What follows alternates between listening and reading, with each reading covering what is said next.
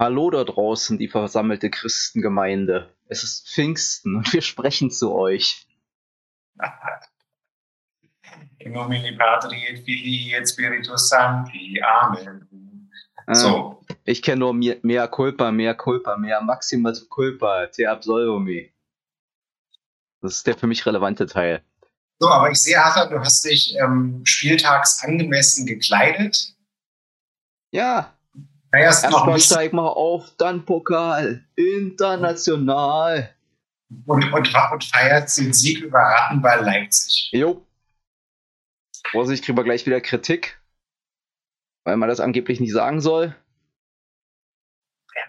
Aber egal. Aber egal. Das Produkt, das Produkt, der Brau das Brause-Team. Ich wollte gerade sagen, wir können auch sagen äh, Rich Ball Leipzig oder so. Also ja, ja. whatever else. So, ja, da sind ja bescheiden. Wir freuen uns über den äh, gelungenen Klassenerhalt und äh, werden uns dann in der nächsten Saison auf den Zusammenbau eines vernünftigen Kaders konzentrieren. Hast du übrigens gehört, was euer neues Vorstandsmitglied zu DW und eigenen rausgehauen hat? Wir haben viele Vorstandsmitglieder, die immer und Aufsichtsratsmitglieder, die ähm, manchmal komische Sachen sagen und dann meistens nicht mehr so lange beim Verein sind. Ja, der hat rausgehauen jetzt irgendwie im Interview, DW und Co. enteignen ist äh, akkumulierte Dummheit. Ja, wir können ja mal eine Umfrage machen unter den Fans. Ich bin mir relativ sicher, wie das ausgeht. Ja. Gut, aber fang, bevor wir hier völlig am Rumalbern sind, eine Stunde lang, versuchen wir jetzt mal hier ein bisschen Struktur in die äh, Veranstaltung zu bringen und äh, ein gewisses Programm. Und zwar das ge gewisse Programm, das wir immer machen. Rückblick auf die vergangene Plenarsitzung, hauptsächlich die aktuelle Stunde. Denn offensichtlich geht auch der Opposition zum Jahresende, äh, zu, zum Ende der Legislaturperiode ein bisschen die Ideen aus. Deswegen hat sich in den Prioritäten einiges wiederholt, was wir vor zwei Wochen schon mal hatten. Das müssen wir jetzt nicht wieder ausbreiten, weil das war sozusagen die zweite Lesung, wo es dann äh, in den Orkus gewandert ist. Äh, und deswegen, wer, wer, sich für U-Bahn-Bau und äh, blödsinnige Corona-Politik von der FDP interessiert, der kann sich unsere Kommentare von vor zwei Wochen dazu anhören. Da hat sich nichts dran geändert und das wird auch weiter so bleiben, voraussichtlich.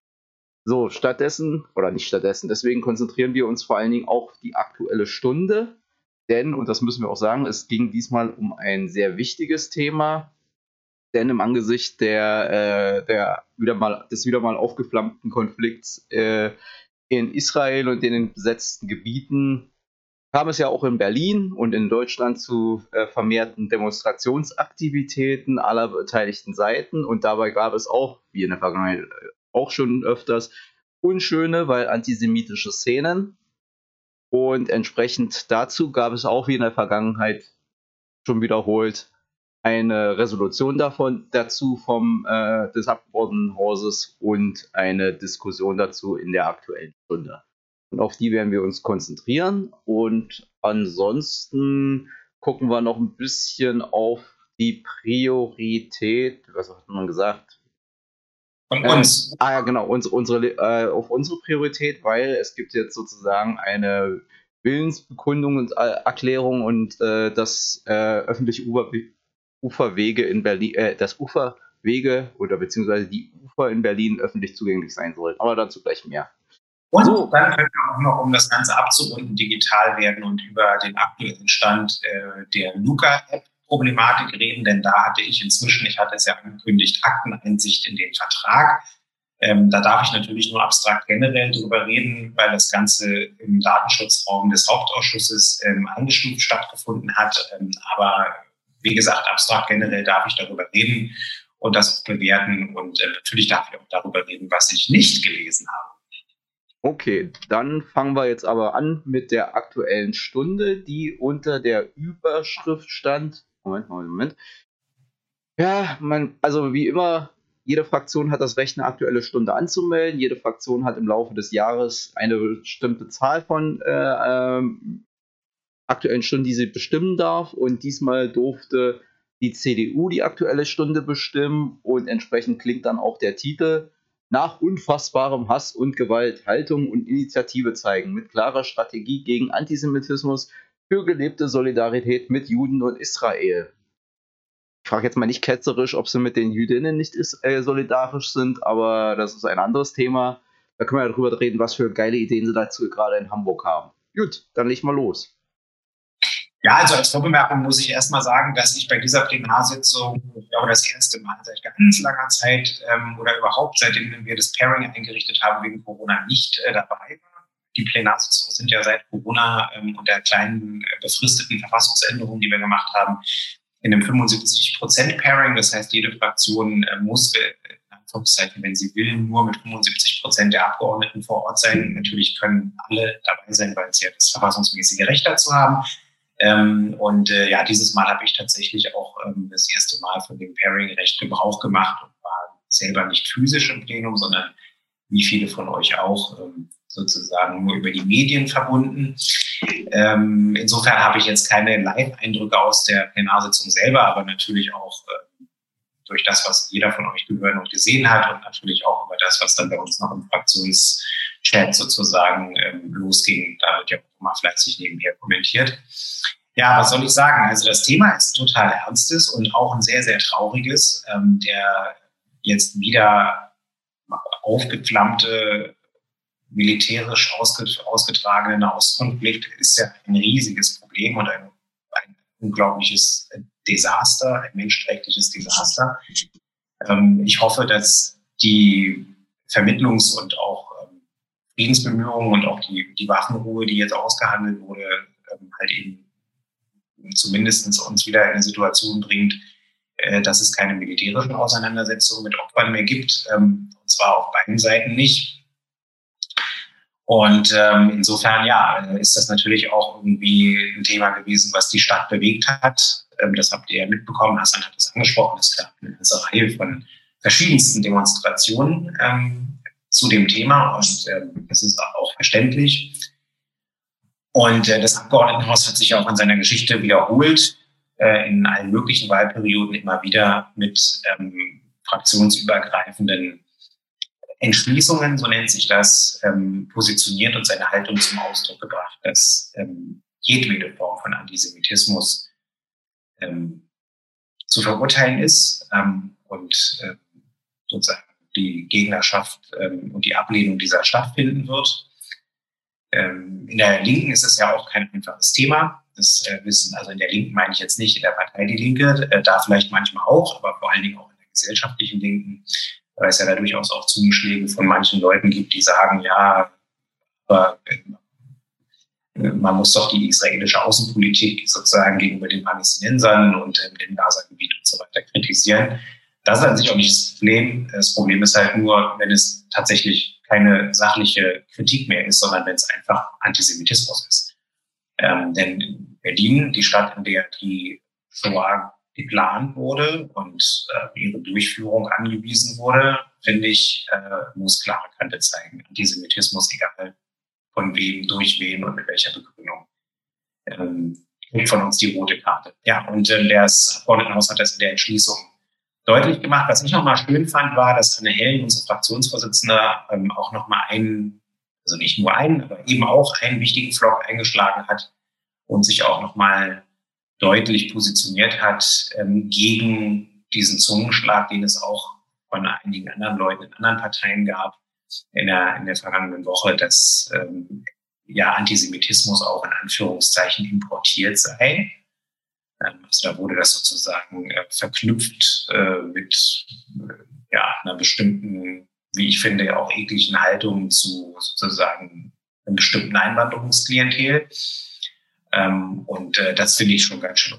Also äh, muss man sich nochmal reinziehen. Also das, das, das Land, in dem die Shoah geplant wurde, ähm, in dem ein ja, bisher in negativer Art und Weise einzigartig schreckliches Menschheitsverbrechen, nämlich die industrielle Massenvernichtung von Menschen sozusagen irgendwie betrieben wurde, ähm, dass äh, in diesem Land hat irgendwie versucht wird, von einigen Leuten so zu tun, als wenn irgendwie Antisemitismus importiert wäre und der hier gar nicht ansonsten so vorhanden sei. Also das ist schon krass. Also wenn man sich da die verschiedensten Studien so anguckt ähm, oder auch irgendwie mal beim Stand sich so umhört, wie weit verbreitet bis in die Mitte der Gesellschaft immer noch ähm, antisemitische Denkmuster und, ähm, und ähnliches sind. Also da noch so eine Geschichte irgendwie zu versuchen, hier zu verbreiten. Das fand ich persönlich sehr, sehr widerlich und da hat Anne sehr deutliche ähm, abgrenzende Worte zu gefunden. Ähm, ja, die anderen Parteien kann das dann immer so ein bisschen schön äh, bewerten, wie, die sich, wie die sich da geäußert haben. Äh, die CDU kann es ja immer nicht lassen, bei solchen Themen dann auch immer wieder noch irgendwie in ihre komische innenpolitische Geschichte äh, reinzudriften ähm, und äh, aus so einer aktuellen Stunde dann aber auch, äh, auch immer noch irgendwie eine Polizeistunde zu machen. Ja gut, es ist Wahlkampf und ähm, traurig, dass sie auch bei diesem Thema es nicht ganz haben bleiben lassen können. Schade. Ja. Eine, eine persönliche Bemerkung will ich vielleicht noch, äh, will ich vielleicht noch loswerden, ähm, ähm, weil ich mich noch sehr gut erinnern kann. Ähm, meine Mutter hat damals eine ganz gute Strategie gefahren, um, äh, wenn, wenn ich gequengelt habe, weil ich noch nicht ins Bett wollte und in die Verlängerung rein wollte, gesagt hat, ja, okay, darfst noch aufbleiben. Ich musste eigentlich mal um 20 Uhr ins Bett. Ähm, aber nur dann, wenn wir zusammen die Tagesschau gucken. Und dann ähm, haben wir das halt gemacht. Und ähm, ich habe dann natürlich auch Fragen gestellt zu dem, was da dann irgendwie erzählt und gezeigt wurde. Und ich kann mich tatsächlich noch an ein, ein paar besonders einprägsame Tagesschau-Ausgaben erinnern, die ich mit meiner Mutter zusammen gesehen habe. Und die eine war äh, die Tagesschau, an dem ähm, der Mord von Yitzhak Rabin äh, thematisiert wurde, weil er stattgefunden hat. Ähm, das ist mir sehr hängen geblieben, weil meine Mutter da sehr intensiv drüber gesprochen hat und es auch sehr traurig fand damals und ähm, damals ähm, gesagt hatte, ähm, wie schrecklich mit ihm ist höchstwahrscheinlich die Chance auf einen dauerhaften Frieden gestorben. Und ähm, naja, sagen wir mal so, äh, dauerhaften Frieden haben wir leider in der Region noch nicht. Also insofern hat meine Mutter an dieser Stelle recht behalten. Ob sie mit Isaac Rabin auch nachhaltig und dauerhaft gegeben hätte, wissen wir natürlich alle nicht. Ähm, aber auf jeden Fall war das äh, eine Sache, an die ich mich sehr, sehr gut erinnern kann. Und da war ich noch ein sehr, sehr kleiner Fünf. Und ähm, ja, schade, dass es ähm, eben noch keinen dauerhaften äh, Frieden und eine tragbare Zwei-Staaten-Lösung in dem Bereich gibt. Ich hoffe, ich werde es irgendwann noch erleben und ähm, muss es meiner Tochter beim Tagesschau gucken äh, sozusagen nicht erzählen, also dass es da wieder Stress und Probleme gibt, sondern irgendwie viel lieber mit ihr zusammen die Tagesschau-Nachricht gucken, wo ähm, dann vielleicht sozusagen Friedensvertrag geschlossen wird mit einer Zwei-Staaten-Lösung, der wirklich historisch ist und das Thema da unten äh, dann mal überwindet. Da würde ich jetzt an deiner Stelle nicht den Atem anhalten, in Hoffnung darauf, dass das demnächst passieren wird, weil das ist ein sehr kompliziertes Thema und auch wenn, wie, wie habe ich das bei Twitter gelesen? Also nachdem jetzt äh, alle, nachdem wir jetzt 80 Millionen Bundestrainer, 80 Millionen Virologen hatten, haben wir jetzt auch noch 80 Millionen Außen, Aus, äh, Außenpolitik-Experten und äh, ich halte mich da ganz bewusst zurück, da irgendwie großartig was zu kommentieren, weil ganz oft habe ich den Eindruck, da geht es mal ganz vielen und zwar auf allen Seiten mehr um eigene Identitäts- und Verortungs- und Bekenntnisfragen als äh, darum, wie es den Menschen da unten da, äh, in der Region geht und wie die darunter leiden. Und dass man sich lieber, also dass man das ein bisschen eher mit so einer sportlichen Herangehensweise äh, angeht, so nach dem Motto, ich unterstütze mein Team, egal was die auf dem Platz treiben. Und äh, ja, das, äh, das hilft keinem. Und ich sag mal so, ich bezweifle auch, dass das in der Region besonders viele Menschen interessiert, was hier irgendwelche Aktivisten auf der einen oder anderen Seite in, bei Twitter oder bei Facebook äh, an begrenzt cleveren Sprüchen und äh, Texten reinhauen.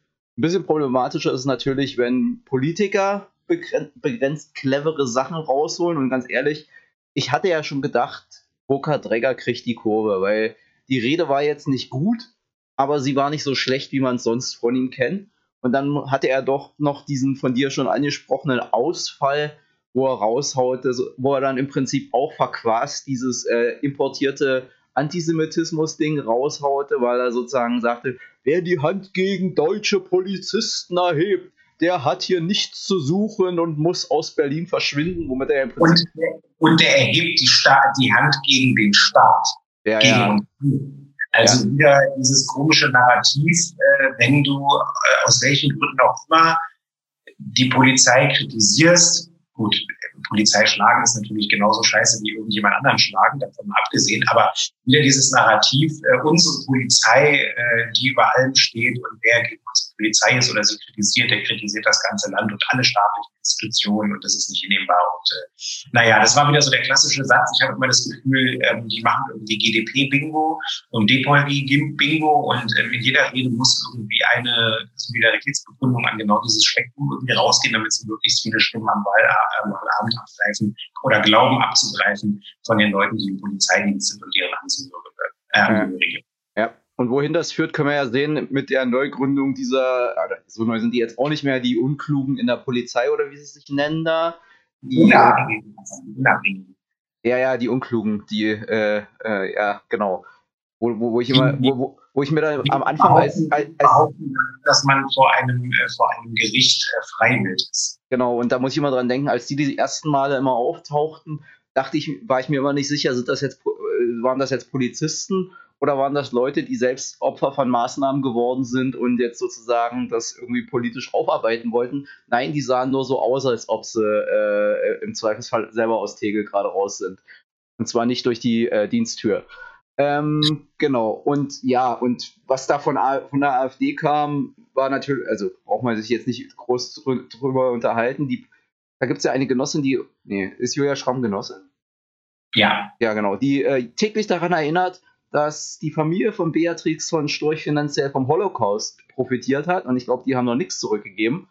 Und die Partei dieser, dieser Menschen und die den Holocaust und die Shoah für ein Vogelschiss in der Geschichte erklärt haben, die stellten sich dann hin und äh, taten so, als wären sie die Vorkämpfer gegen den Antisemitismus aber wahrscheinlich nur, wenn der Antisemitismus mit einer bestimmten äh, Dichte von Melanin in der Haut zusammengeht. Dann äh, sind sie dagegen. Ansonsten haben die, glaube ich, mit Antisemitismus nicht so viele Probleme, weil die sind ja, sage ich mal, der Homegrown-Antisemitismus hat ja auch in den letzten Monaten wieder Urstände gefeiert, wenn Leute mit gelben Sternen und ungeimpft auf Demos rumrennen. Da an der Stelle war, war, war dann sozusagen meine, äh, ich bin ja sonst so jemand, der sagt, also Gewalt ist keine Form der politischen Auseinandersetzung, aber manchen Leuten möchte ich dann doch schon mal äh, mit Anlauf in die Fresse hauen. Und das sind dann so Leute, wo ich mir denke, was ist denn bei euch verkehrt? Aber egal, also die Diskussion war halt so, äh, vor allen Dingen von den sogenannten bürgerlichen Parteien her eher, wie sagst du immer so schön, unterkomplex, und zwar erheblich und rassistisch, und zwar auch erheblich aber das kennt man halt und am Ende hat man dann sozusagen mit AfD oder ohne AfD, ich bin mir gar nicht sicher, die Resolution verabschiedet, äh, die im Prinzip das sagt, was man halt immer sagt. Deswegen bin ich da inzwischen auch, also ja, ich verstehe die Notwendigkeit, dass man sich dazu verhalten muss, aber es hat halt alles, also es hat so ein bisschen einen ritualisierten Charakter und da frage ich mich dann auch manchmal, ja, wem hilft das noch? Aber wahrscheinlich ist es im Angesicht der von mir gerade beschriebenen nach wie vor weiteren Verbreitung von antisemitischen Vorbehalten in der Gesamtbevölkerung notwendig, da permanent und immer wieder auch von Seiten der Politik darauf hinzuweisen und sich sozusagen dazu zu verhalten, auch wenn diejenigen von uns, die das sozusagen kontinuierlich wahrnehmen und die da auch sozusagen außerhalb von akuten Problemlagen mit dem Thema sich beschäftigen, dann manchmal, fra manchmal fragen, ja, wie ernsthaft ist das tatsächlich? Ja, ja, so viel zur aktuellen Stunde. Gut. Das, hm? ja, und wie gesagt, das Thema ist ja noch nicht. Hm? Dann kommen wir zur Priorität, oder? Genau. Also zu unserer Priorität. Genau, und das war die Priorität, wie hieß sie noch? Ähm, ach nee, wollen wir doch über einen Petitionsausschuss sprechen? Aber eigentlich, das war auch wieder so eine Ritualveranstaltung. Ja. Da erzählt jeder immer, wie wichtig die Bürgerbeteiligung ist und liest dann die Beispiele von Petitionen vor, die ihm äh, wichtig waren. Aber an der Stelle der Hinweis, jeder Bürger in, unserer schönen Stadt und jede Bürgerin hat das Recht, sich an den Petitionsausschuss mit allen Problemen zu wenden, die ihm oder ihr auf der Seele brennen. Und selbst wenn der Petitionsausschuss vielleicht nicht unmittelbar dafür zuständig ist, die sind immer sehr hilfreich, die Leute dann im Zweifelsfall an die dafür notwe äh, an notwendige Stelle weiterzuleiten. Gut, und dann sind wir bei den Prioritäten. Das war die FDP, das sind. Genau, das war dann. Oh, ja, genau, das war dann unsere, nee, das war die Priorität der SPD sogar. Das Wasser und die Ufer gehören Berlin und das Ganze wuchs aber, glaube ich, maßgeblich auf, äh, aus, äh, ist ein Kind von äh, Katalin Genburg, unserer stadtentwicklungspolitischen Sprecherin. Und ja, sprich und erkläre, worum es da ging. Wir haben es ja uns schon ja, kurz angedeutet.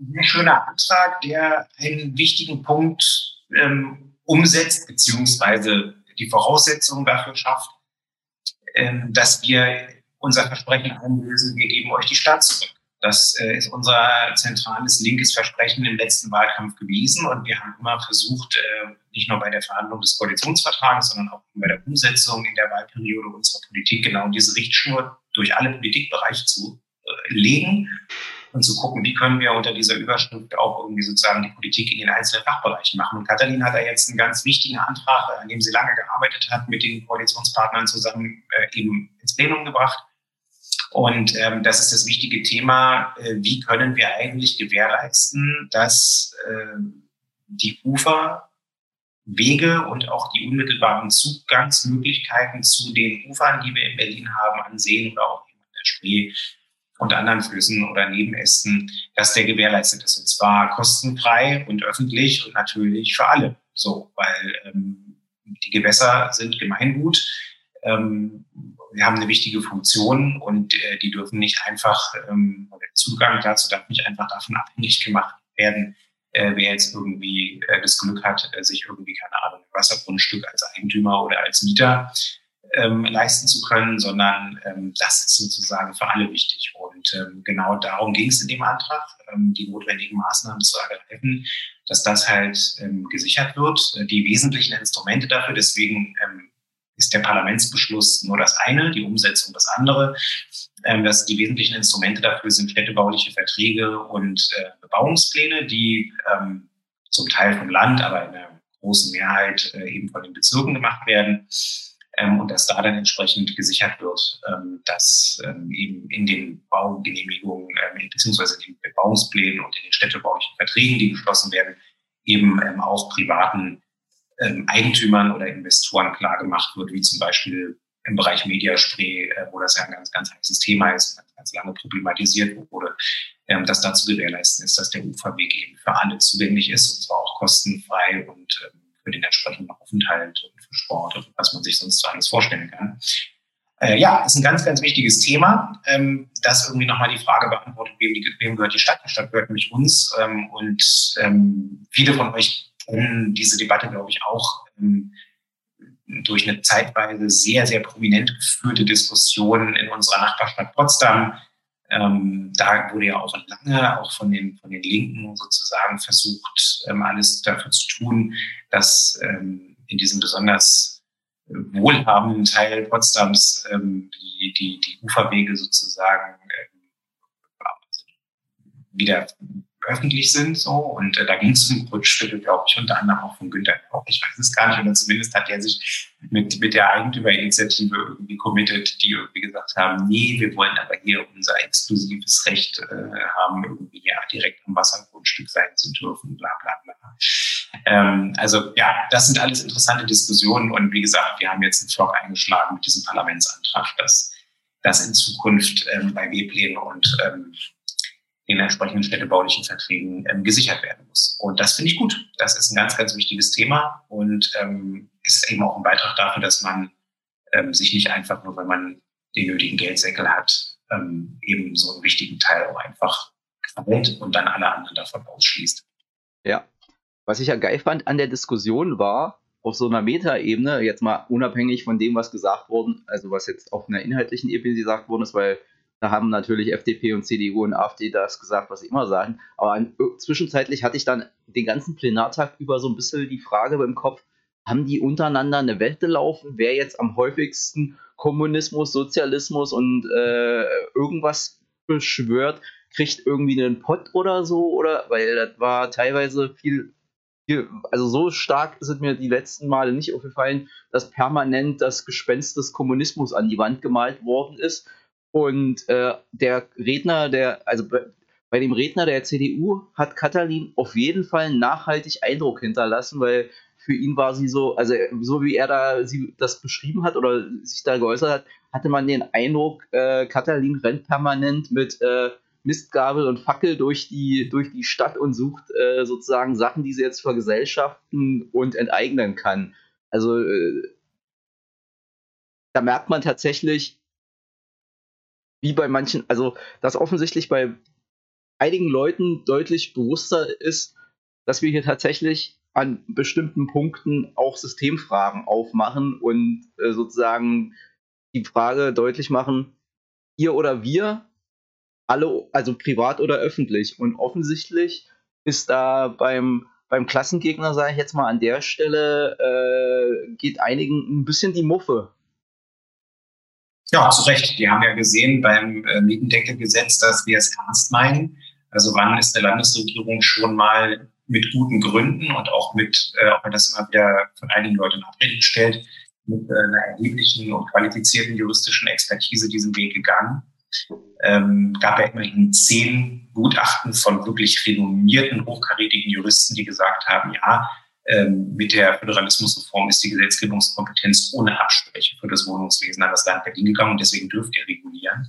Ähm, jetzt ähm, ist das Ergebnis so, dass es äh, zumindest auf Landesebene nicht möglich ist nach Bundesverfassungsgerichtsurteil. Ähm, aber das ändert ja nichts an der Tatsache, dass das Instrument als solches, dazu hat sich das Gericht ja nicht eingelassen, das Instrument als solches äh, wohl zulässig ist, ähm, nur halt eben vom Bund gemacht werden muss, weswegen die Bundestagswahl, die ja zeitgleich mit der Abgeordnetenhauswahl und den Bezirkswahlen stattfindet in Berlin, ähm, auf jeden Fall zu einer ähm, Mietenregulierungswahl gemacht werden muss. Ähm, ihr seht ja jetzt auch gerade alles, was passiert und warum erzählt, also wie das jetzt wieder anzieht sozusagen mit den äh, mit den Mieten. Ähm, und ähm, warum erzähle ich das? Ich erzähle es deswegen, weil es halt eben die erste Schlüsselung in dieser Wahlperiode dafür ge gewesen ist, dass wir tatsächlich ans Eingemachte gehen. Und zwar an eine ähm, erhebliche Regulierung ähm, dessen, was mit dem, mit dem eigenen Eigentum in Anführungszeichen erlaubt ist, nach dem sogenannten freien Spiel der Kräfte.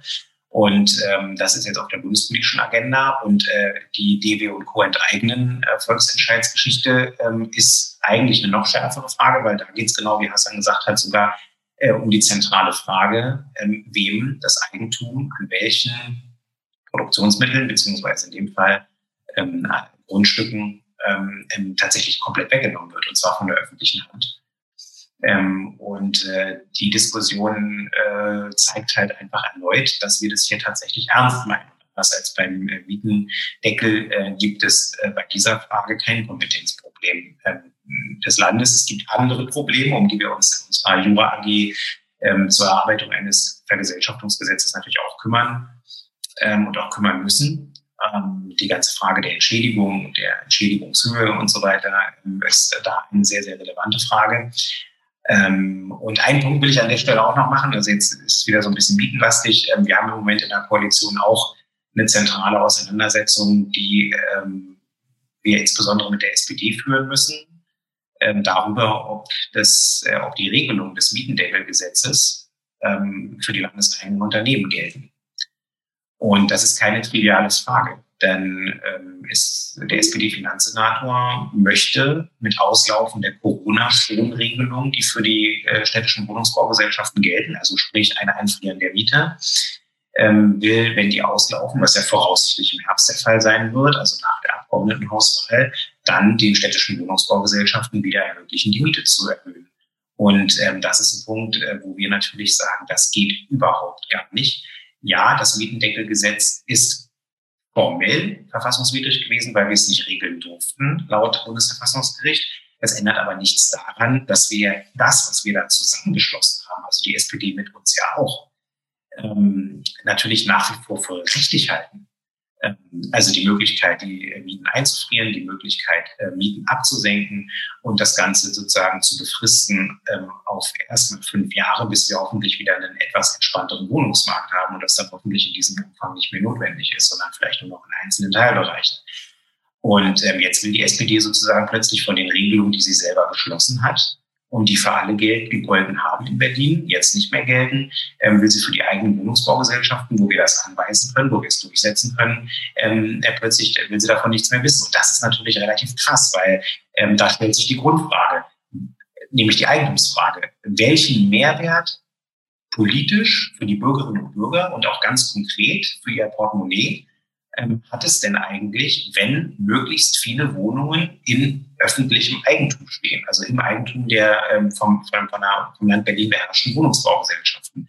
Und der Mehrwert muss natürlich sein, dass wir mit unseren Gesellschaftermehrheiten im Zweifelsfall sicherstellen, dass ähm, die Spielregeln für Mieterhöhungen und andere Themen in diesen Unternehmen andere sind. Also dass die Mieterinnen und Mieter dort in einem geschützten öffentlichen äh, Mietraum sind, wo ähm, im Zweifelsfall eben andere ähm, Regeln herrschen, weil der Gesellschafter das so will. Diese Frage, die steht jetzt, äh, die steht jetzt im Raum und da müssen wir jetzt äh, knallhart verhandeln. Ähm, ich hoffe, wir haben die Gründe auf unserer Seite, ähm, dass wir so viel wie möglich von den Mietendeckelregelungen, äh, ähm, eigentlich alle, wie ich finde, durchsetzen müssen für die städtischen Wohnungsbaugesellschaften. Weil wenn uns das nicht gelingt, dann haben wir insgesamt als Politik ein Glaubwürdigkeitsproblem, weil warum soll ich Leute ähm, am Unterschriftenstand für das Erfolgsentscheid davon überzeugen, ähm, ihre Stimme dafür abzugeben und dann auch ähm, den Volksentscheid nachher ähm, positiv auf den Weg zu bringen, äh, wenn ich ihnen äh, im Prinzip gar nicht nachweisen kann, dass es für sie einen konkreten Mehrwert hat, wenn mehr Wohnungen in öffentliche Hand kommen und wegkommen sozusagen von privaten Immobilienkonzernen. Weil wenn die mir nämlich sagen, ja, aber Herr Schlüsselburg, was habe ich denn davon? Ich bin Mieter der HOHOG und äh, ich habe jetzt gerade in der Zeitung gelesen, dass, äh, obwohl äh, man es eigentlich anweisen könnte, jetzt die Mietendeckelregeln trotzdem nicht gelten und ich irgendwie demnächst eine Mieterhöhung nach der Wahl bekomme. Was erzählen Sie mir denn hier von irgendwie äh, dem, dem Mehrwert irgendwie von der, von der, von der öffentlichen, vom öffentlichen Eigentum von Wohnungen? Also, die Frage steht jetzt, das wollte ich ja an der Stelle auch nochmal transparent machen. Ähm, wir werden das ähm, sicherlich auch in den nächsten Ausgaben hier miteinander äh, besprechen, wenn es äh, neue Zwischenmeldungen gibt. Auf jeden Fall ist das Thema ähm, ganz oben äh, im Koalitionsausschuss angesiedelt und Franziska Giffey insbesondere, die wird hier Farbe bekennen müssen. Die wird Farbe bekennen müssen ähm, äh, gegenüber allen Mieterinnen und Mietern von städtischen Wohnungsbaugesellschaften und ähm, ich hoffe, die SPD kriegt da noch die Probe. Naja, schauen wir mal. Also, wie du es äh, wie du wie es ja schon gesagt hast, das hängt halt auch davon ab, ob und wie wir das im, in der Koalition durchfechten. Und an der Stelle hilft, ist es natürlich auch hilfreich, wenn jetzt da nicht nur die Linke alleine die Mieterinneninteressen vertritt, sondern hoffentlich auch noch die Grünen irgendwie mal aus dem Pushen kommen. Was ich da bisher gehört habe, war das ja eher so, dass sie dann hinterher bei Twitter immer ganz dicke Backen gemacht haben aber äh, in den Diskussionen äh, am Tisch dann eher ruhig daneben saßen, so nach dem Motto, äh, kann mir einer das Popcorn holen, wenn sich hier die SPD und die Linken die Köpfe einschlagen. Und ja, so kann es natürlich auch nicht laufen, dass hier einer nach dem Motto agiert, äh, wasch mir den Pelz, aber mach mich nicht nass. Deswegen, und natürlich, dafür sind wir auch Linke, hoffen wir darauf, dass es auch aus der Gesellschaft entsprechenden Druck auf alle Koalitionspartner gibt, um deutlich zu machen, dass das sozusagen keine Variante ist, hier so jetzt zu tun, na gut, alles zurück auf Null und wir machen weiter wie, wie vorher und äh, die öffentlichen Wohnungsbaugesellschaften verhalten sich im Prinzip auch nicht anders als äh, so ein Privatunternehmen, weil bei Neuvermietung haben die in der Vergangenheit in der Regel auch die Möglichkeit zur Mieterhöhung vollumfänglich ausgenutzt. Und auch das ist ja Teil denn des, äh, der, des, damit treiben die dann ja auch die Mieten mit, weil sie sozusagen den Durchschnitt verzerren, beziehungsweise weiter nach oben treiben.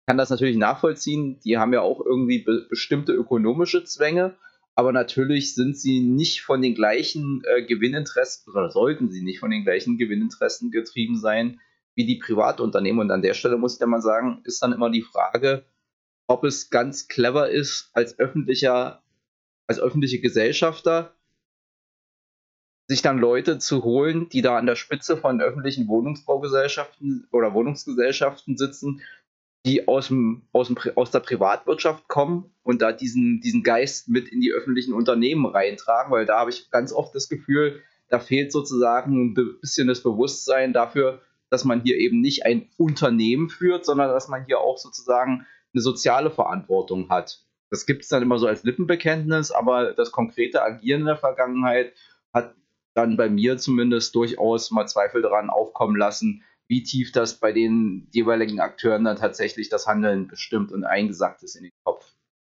Ja, und wie gesagt, man muss aber auch zu den ökonomischen Zwängen eins sagen. Also guckt euch mal bitte die Bilanz so, das ist ja öffentlich von den städtischen Wohnungsbaugesellschaften des Landes an.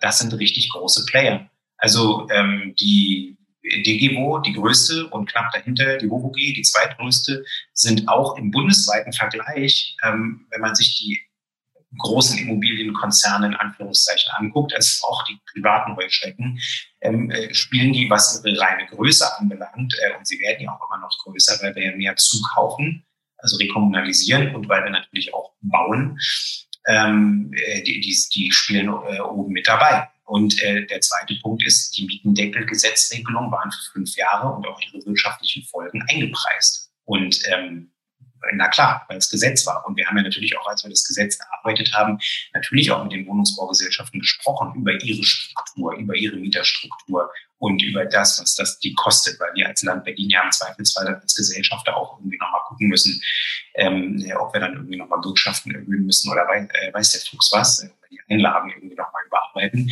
Und ähm, also die Mieten, die Mietendeckelregelungen sind für fünf Jahre für die befristete Dauer des Mietendeckelgesetzes eingepreist gewesen. Ähm, und äh, deswegen können die das auch finanziell stemmen. Das ist überhaupt gar keine Frage. Also insofern ist das jetzt tatsächlich eine sehr harte Auseinandersetzung, die wir führen. Aber Stichwort außerparlamentarischer Druck, Hassan hat völlig recht, das ist ganz entscheidend. Also regieren können wir nur, ähm, wenn wir durch Bewegungen und ähm, auch also wenn wir selber in Bewegungen ähm, mithelfen und mitarbeiten, arbeitsteilig und wenn wir gleichzeitig eben auch von den Bewegungen ähm, Rückendeckung oder auch Druck bekommen.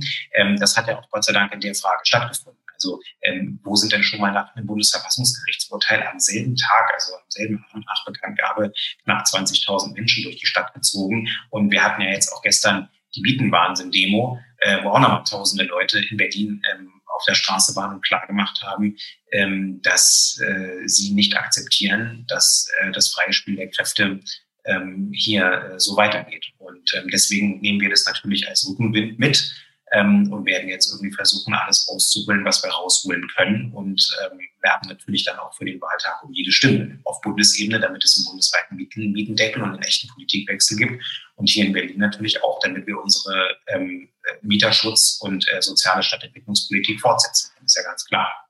Jo. Aber weil du gerade die Landesvorsitzende der SPD erwähnt hattest. Frau Dr. Giffey? Frau nicht mehr, nein, noch wissen wir es ja nicht. Also wir, wir vermuten es, äh, also nur damit sich keiner wundert, warum Sepp sie nach wie vor Frau Doktor nennt, weil diese ihre erste ähm, halbseidene Rochade, die sie da vollzogen hat, ich führe den Titel nicht mehr. Äh, oder äh, das ist ja ein ja, Nullum. Das, ja, das ist ein Nullum. Das hat äh, null Konsequenz. Das ist also das ist ja keine Ahnung was. Also das war sozusagen die erste, der erste Versuch, dem auszuweichen. Und, Nein, du musst äh, sagen, du kannst, du kannst nicht einfach entscheiden, also entweder du hast den Titel oder er wird dir, oder er wird dir entzogen. Du ja. kannst nicht freiwillig auf das Führen eines Titels verzichten, der steht im Personalausweis drin, solange wie du, ähm, äh, wie du ihn eben hast und wie er dir nicht entzogen wurde. Ähm, das ist übrigens auch das ganze Grundproblem bei dieser ganzen Thematik. Also ähm, wir wissen ja durch die verschiedensten Beispiele, angefangen von Karl Theodor zu Gutenberg, ähm, über ganz viele auch Berliner CDU-Politiker haben auch ganz viele ihren Doktortitel irgendwie verloren, den sie sich irgendwo gekauft haben, zum Teil sogar. Ähm, dann die Plagiatsfälle, äh, wo Franziska Giffey eben äh, nur ein weiterer ist. Ähm, das ist ja nicht von der Hand zu weisen. Es gibt einfach Politiker in bestimmten Parteien, die ähm, so eine Promotion machen wollen oder sich auch kaufen, ähm, weil sie glauben, dass es für ihre Politik, Politikkarriere in ihrem Laden in irgendeiner Form zuträglich ist und weil sie es irgendwie schön finden, das auf eine Visitenkarte und auf ihr Wahlplakat draufzuschreiben. So. Ähm, das ist natürlich total absurd, weil äh, diese Geschichte, dafür, dafür ist sozusagen dieses Institut gar nicht gedacht. Dieses Institut ist dafür gedacht, dass man mit einer wissenschaftlichen Arbeit, die einem zu so einem akademischen äh, Grad irgendwie dann gereicht, ähm, dass man das wissenschaftliche Arbeiten nachweist. So, darum geht es. Das ist sozusagen ein, ein, ein wissenschaftliches Ding, eine wissenschaftliche Veranstaltung. Und ähm, ja, ist aber äh, lockt irgendwie tatsächlich viele Begehrlichkeiten bei anderen Leuten mit ganz anderen Motivationen an.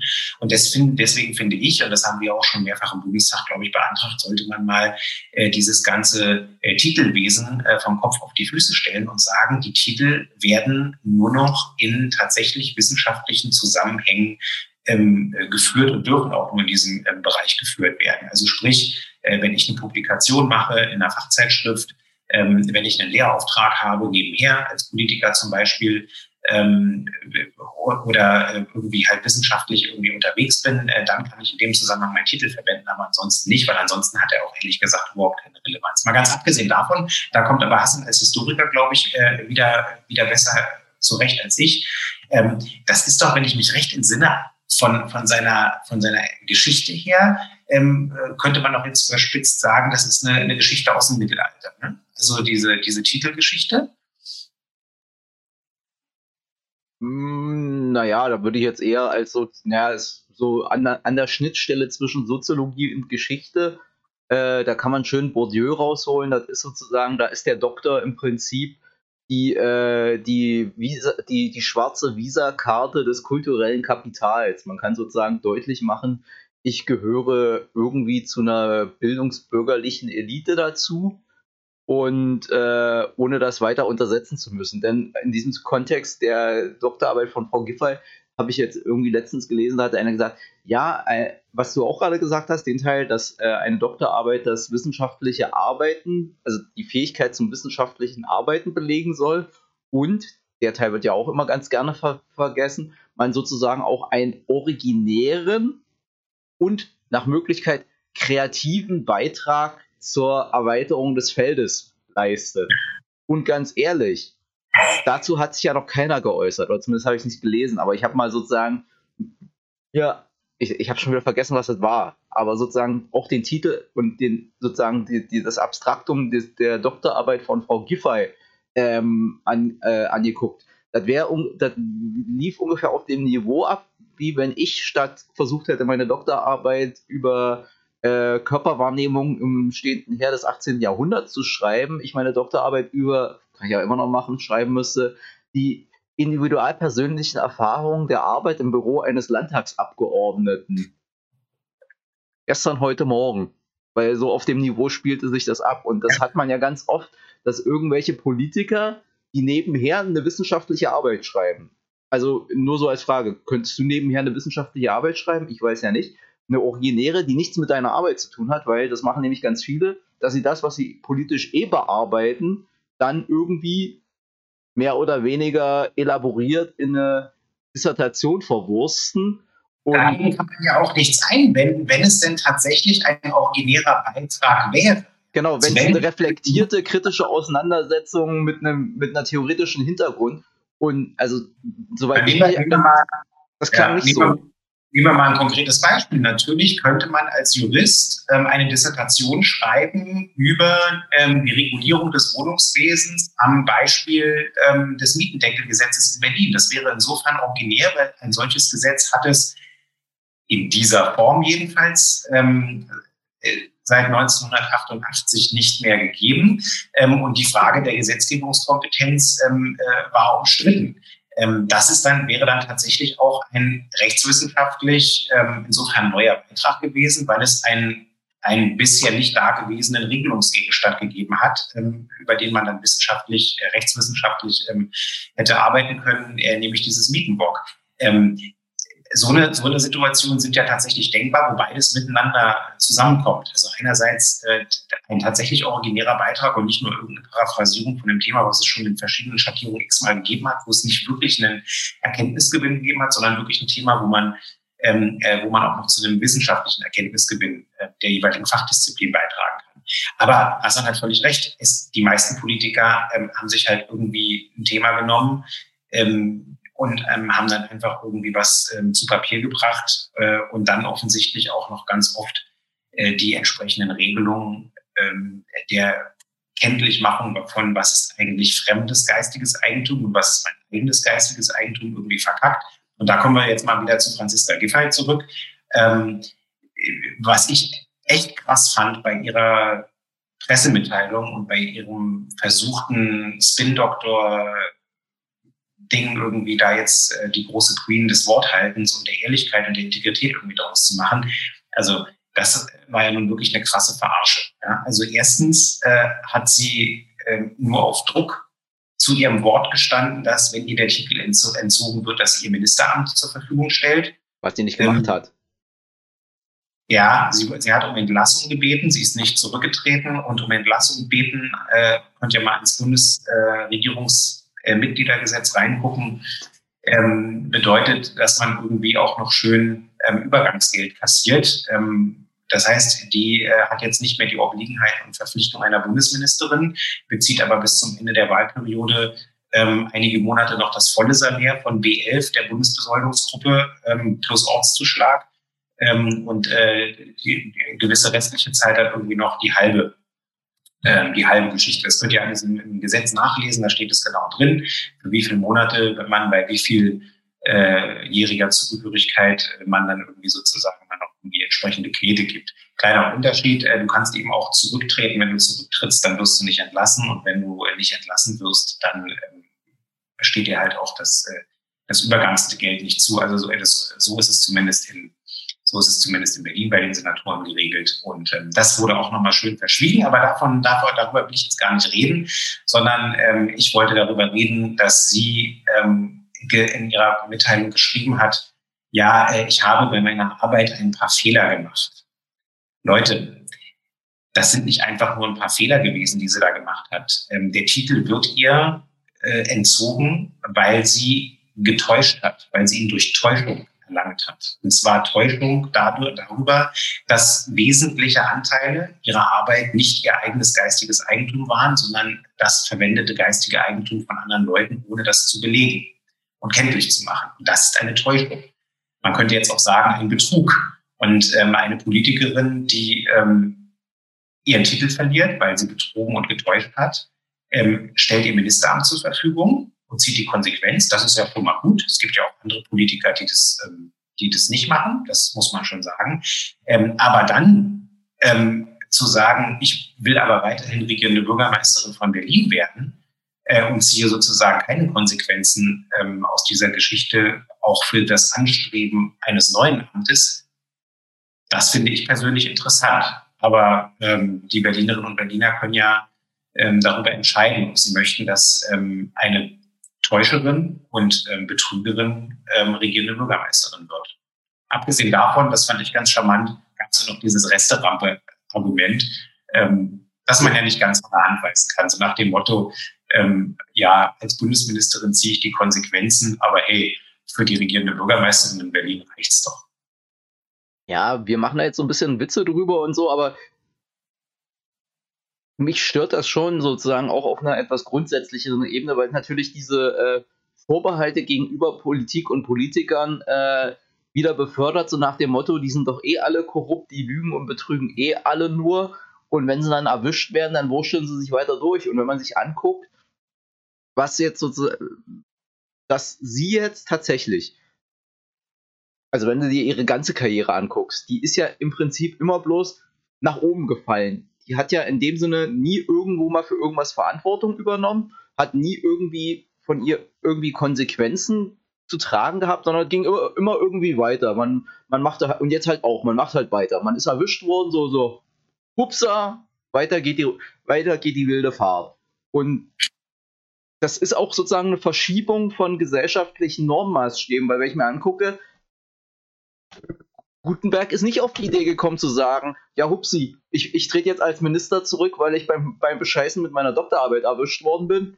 Was mache ich denn jetzt? Ich werde ich werd Ministerpräsident in Bayern. Auf die Idee wäre vor fünf Jahren, glaube ich, keiner gekommen. Und heute sind wir inzwischen so weit, dass auch vom, vom Hintergrund der ganzen Bescheißereien bei der CDU Politiker sich sagen können, naja, solange ich jetzt nicht unmittelbar mit der Hand in der Kasse oder äh, erwischt, erwischt werde oder so, geht halt weiter, scheiß drauf, die Leute nehmen es hin, da hat keine Konsequenzen, weder für mich persönlich noch politisch.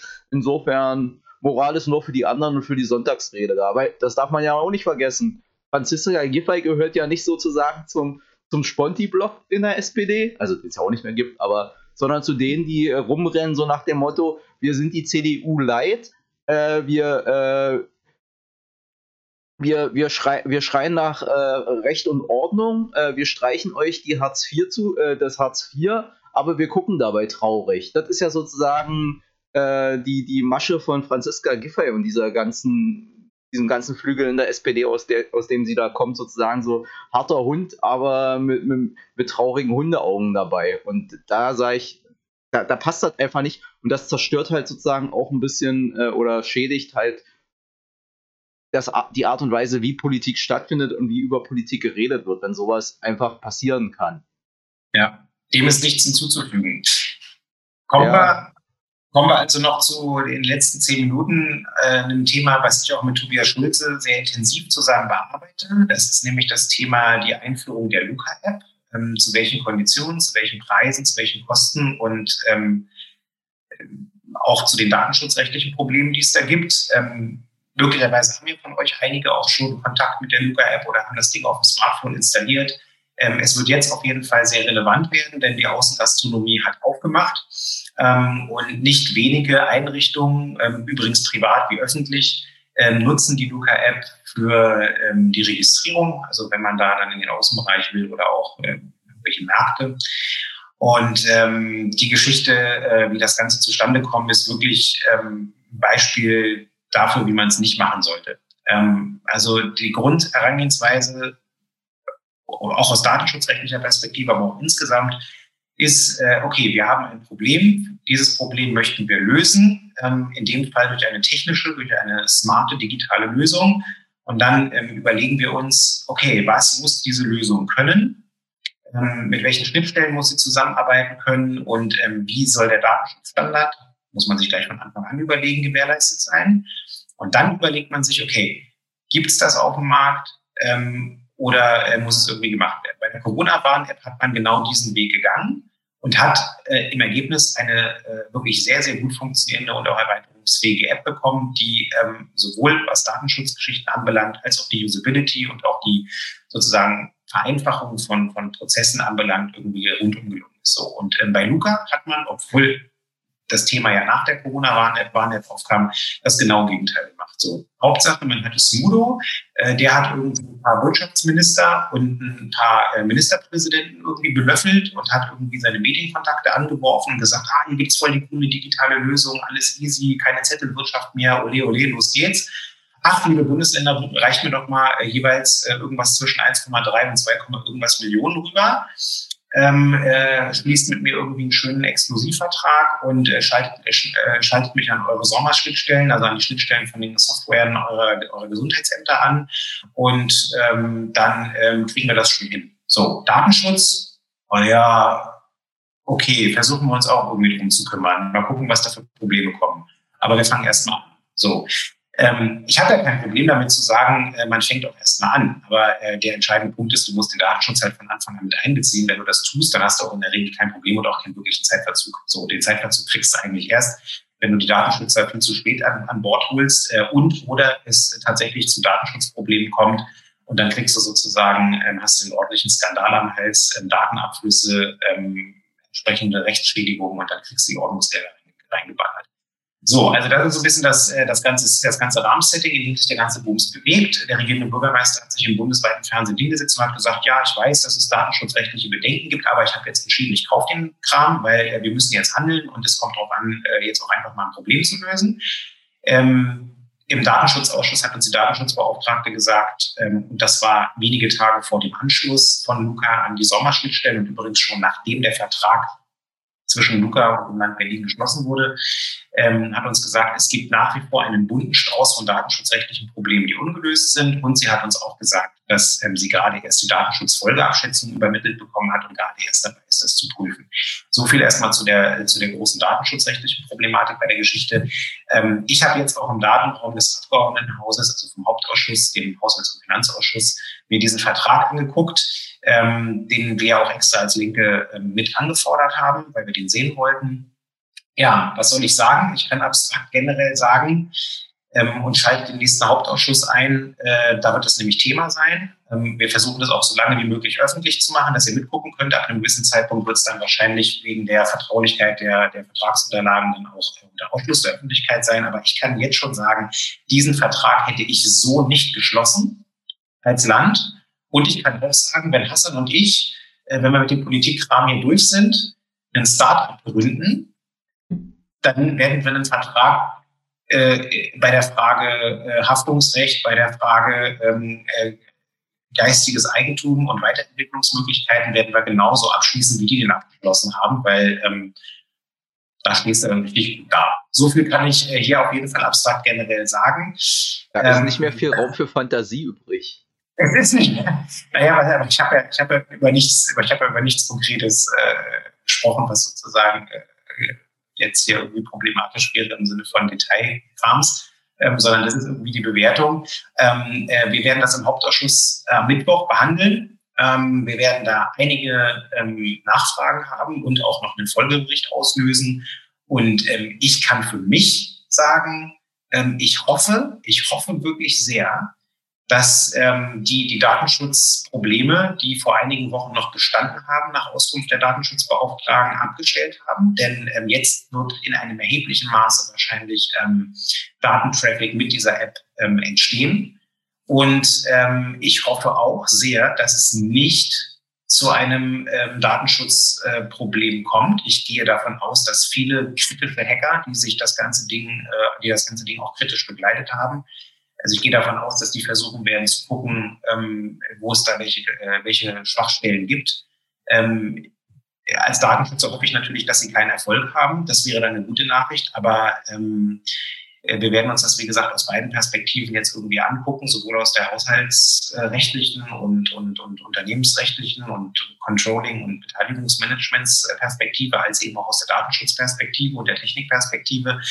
Ähm, und wie gesagt, ich fand es einfach nur krass, was da abgegangen ist, äh, weil Berlin ist ja nicht das einzige Bundesland. Es gibt ja andere Bundesländer, bis auf Thüringen, ähm, die da eine viel bessere Lösung gewählt haben, ähm, aber andere Bundesländer, die das genauso wie Berlin irgendwie auch gekauft haben, zu Summen, wo du dir auch sagst, äh, alter Schwede, ähm, das ist äh, ganz schön krass für so ein Start-up. Und ähm, dem gegenüber stehen so gut wie keine Mitbestimmungs- und Mitwirkungsmöglichkeiten, also keine harten jedenfalls für die jeweiligen Bundesländer. Und jetzt kommt mal so ein bisschen die FDP-Perspektive dazu. Ich verstehe überhaupt nicht, warum die FDP, die irgendwie für dieses für einen fairen Wettbewerb, wie Sie immer sagen, fairen Wettbewerb und äh, Chancengleichheit im Wettbewerb irgendwie steht, dass die nicht schon längst auf der Barrikade sind. Denn äh, was dieses Startup sozusagen durch ähm, ja, so eine quasi monopolistische äh, Zusammenarbeit mit den ähm, öffentlichen Stellen, mit den Bundesländern, wo sie die Verträge geschlossen haben, jetzt für einen massiven ähm, Vorsprung sozusagen gewinnt, und zwar durch das Datentraffic, was sie irgendwie haben, durch die Erfahrungs- und Nutzerwerte, die sie haben,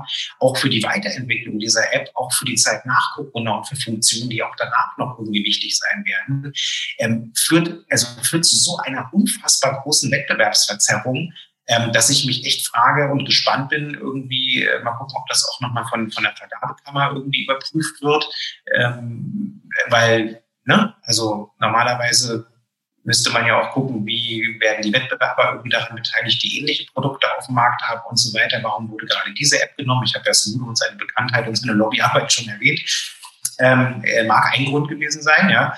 Äh, und das ist total krass. Ähm, aber vielleicht liegt es auch daran, und äh, damit komme ich dann bei Luca zum Schluss, dass äh, mir zugetragen wurde, dass Christian Lindner wohl ziemlich gut befreundet sein soll mit dem ähm, Geschäftsführer der Culture for Life GmbH, die diesen Kram entwickelt hat. Und ähm, ja, vielleicht ähm, kennt man sich und ähm, trifft dann, obwohl es eigentlich äh, von, von, der, von der Parteigeschichte her irgendwie gemacht werden müsste, dann irgendwie mal ausnahmsweise auf den Partner, Geschäftspartner und Freund nicht ein, weil man kennt sich ja. Uh, ein Scoop. Ihr habt's hier gehört. Jetzt kommt's raus. Nee, äh, ja. Ja, das, äh, also ja, auch dieses äh, Thema Luca war, ist kein Ruhmesblatt für die deutsche Politikgeschichte. Das ist eher sozusagen ein Ausdruck oder ein Symptom dessen, wie in dieser ganzen Krisenbewältigung eine ganze Reihe von Entscheidungen weniger von Fachwissen oder äh, äh, elaborierten Überlegungsprozessen gefeilt worden sind, sondern eher weil was in der Zeitung stand. Oder in mehreren Zeitungen stand. Aber naja. Da bin ich ja mal gespannt, ob da nochmal, ob guckt sich das der Rechnungshof eigentlich auch nochmal an? Fällt mir an der Stelle an. Wenn ich der Rechnungshof wäre, würde ich es tun. Ähm, der Rechnungshof ist ja frei. Natürlich kann der Rechnungshof aber auch von Mitgliedern des ähm, Haushaltskontrollausschusses ähm, angeregt werden, Prüfungen zu tun. Hier sitzt und spricht ja ein Mitglied des Haushaltskontrollausschusses mal gucken, ob ich mit Frau Kling, der Präsidentin, rede und ihr mal einen Tipp gebe für den nächsten Bericht. Ähm, aber ich vermute, in der Regel gucken die sich so eine großen medialen Dinger auch immer selber, ohne dass sie darauf hingewiesen werden. Das klang, das, das klang jetzt sozusagen wie so eine Amalgamierung von äh, Mafiosi und Politiker. Du willst doch nicht, dass ich dir den Rechnungshof vorbeischicke. Ja. der Rechnungshof, der Rechnungshof ist ja für, ist ja für die, ist ja für die Verwaltung sozusagen die Kontrollinstanz. Das heißt, ähm, in dem Fall für den regierenden Bürgermeister und für die äh, Gesundheitsverwaltung. Ja. Okay, ja. dann schauen wir mal kurz auf die Uhr. Dann haben wir ja fast eine Punktlandung geschafft. Haben wir noch irgendwas, über das wir gerne reden wollen? Wir haben nicht mehr so viele Sprechstunden vor der parlamentarischen Sommerpause. Bevor hier schon wieder die ersten äh, kommentieren, ja, die Politiker machen jetzt zwei Monate Sommerpause. Nee. Das heißt nur, die Politiker sitzen jetzt sozusagen nicht äh, zwei Monate lang mal nicht im äh, Abgeordnetenhaus zur, äh, zur Plenarsitzung, sondern die arbeiten anderweitig weiter, weil das haben ja vor allen Dingen AfD-Anhänger immer noch nicht so wirklich kapiert, wenn man sich so manche an, äh, Kommentare im Internet so anguckt. Die Hauptarbeit des Parlaments findet im deutschen parlamentarischen System nicht in der Plenarsitzung statt, sondern in den Ausschüssen und in anderen Arbeitszusammenhängen. Und unter anderem der Hauptausschuss, ach, das fällt mir ein, da hast du ja diesen Sommer echt richtig die Arschkarte gezogen. Der Hauptausschuss tagt ja sozusagen als äh, bei, bei Parteien heißt das immer als kleiner Parteitag. Hier sozusagen als kleines Parlament tagt ja, äh, als kleines Plenum tagt ja der Hauptausschuss auch während der Sommerpause weiter. Naja, also auch wir haben grundsätzlich ähm, sitzungsfreie Zeit, aber im Hauptausschuss ist es so, dass er ähm, auch gerne mal für Sondersitzungen gut sein muss, weil die Landeshaushaltsordnung und auch das Haushaltsgesetz in bestimmten Bereichen vorsieht, dass ähm, ähm, bestimmte Ausgaben oder Zustimmung zu bestimmten Ausgaben erforderlich sind von Gesetzes wegen her. Ähm, und ähm, das dann eben auch äh, teilweise sehr schnell. Und in der Corona-Zeit, also bin ja auch Berichterstatter für den Einzelplan Gesundheit, das ist ja nun der, der äh, Haushaltstitel oder der Haushaltsplan, äh, wo jetzt sehr, sehr viele Corona-Ausgaben drüber laufen, egal ob es um die, ähm, die Teststrategie gibt, äh, geht oder jetzt um die Impfzentren äh, und ähnliches. Ähm, und da haben wir immer wieder die ähm, Entnahmen aus der Rücklage ähm, und Entscheidungen, die getroffen werden müssen. Das heißt, wir ähm, ja, wir, wir rechnen im Moment auch mit einer sitzungsfreien Zeit ähm, im Hauptausschuss, aber du kannst immer die Situation haben, dass der Hauptausschuss für eine Sondersitzung zusammenkommen muss, weil es einfach dringend erforderlich ist, jetzt dann irgendwie noch mal ein paar Millionenbeträge ähm, rauszuhauen, ähm, damit sozusagen äh, hier ähm, die Stadt funktioniert. Ja. Ich, ich, bilde mir ein, der hat auch im letzten Sommer nicht ganz so wenig getagt, wenn ich mich recht erinnere. Ja, ja das ist richtig. Okay, gut, aber damit sind wir. Ihr habt mich ja auch, ihr mich ja auch fürs Arbeiten gewählt und nicht für, äh, keine Ahnung, irgendwie äh, nett im Sessel sitzen. Aber du machst das so schön. Keiner sitzt so schön ja. im Sessel wie du. Ja, ganz toll. So, gut, dann sind wir damit heu für heute durch thematisch. Wie immer gilt, kommentiert, liked, gebt uns Hinweise. Ab, äh, äh, Ablauffrist ist ähm, Ende, Ende Juni, weil dann ist nämlich die letzte Sitzung der Sprechstunde vor der Sommerpause. Und danach haben wir es vergessen, was ihr uns geschrieben habt. Insofern, wer noch was anderes haben will, muss uns vorher Bescheid sagen. Soweit. Dann äh, euch äh, wohl, genießt den restlichen Pfingstmontag und äh, wir sehen und hören uns dann bei der nächsten Sprechstunde entweder hier live oder ähm, als Podcast auf dem Podcast-Kanal. Genau. Dann genießt noch das Sommer. Äh, nee, Sonne ist noch nicht. Genau, hoffen wir, dass es noch Sommer wird. Ansonsten, wir hören uns in zwei Wochen wieder. Bis denn. Tschö.